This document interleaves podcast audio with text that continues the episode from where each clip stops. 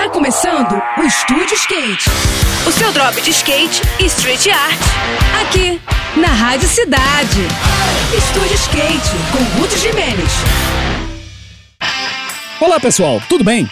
As Push Races são as corridas com skate nas quais os participantes dão impulsos num determinado percurso e que, por isso, são consideradas como as disputas mais inclusivas do universo do carrinho e dos longs.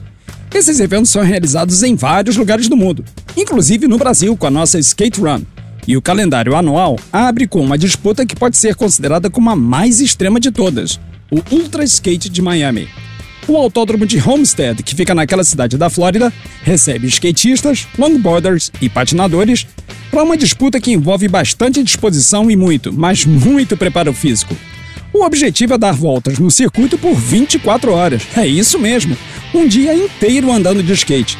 Na edição desse ano, o vencedor do masculino foi Adam Ornelis, que deu 208 voltas pelo circuito e percorreu uma distância total de pouco mais de 303 milhas, algo em torno de 488 quilômetros. Já no feminino, a campeã foi Kathy Campen após 109 voltas no circuito, que percorreram pouco mais de 150 milhas, ou 241 quilômetros. Por mais incrível que possa parecer, essas marcas impressionantes não quebraram os atuais recordes mundiais, fato que foi atribuído a uma ventania que rolou durante a prova. Na moral, haja pernas e disposição, hein? No próximo programa eu vou falar sobre o STU National, o circuito brasileiro de street, que vai começar no próximo final de semana em Criciúma. Agora a gente segue com a programação, tá bom? Tudo de melhor para você, boas sessões por aí e até a próxima.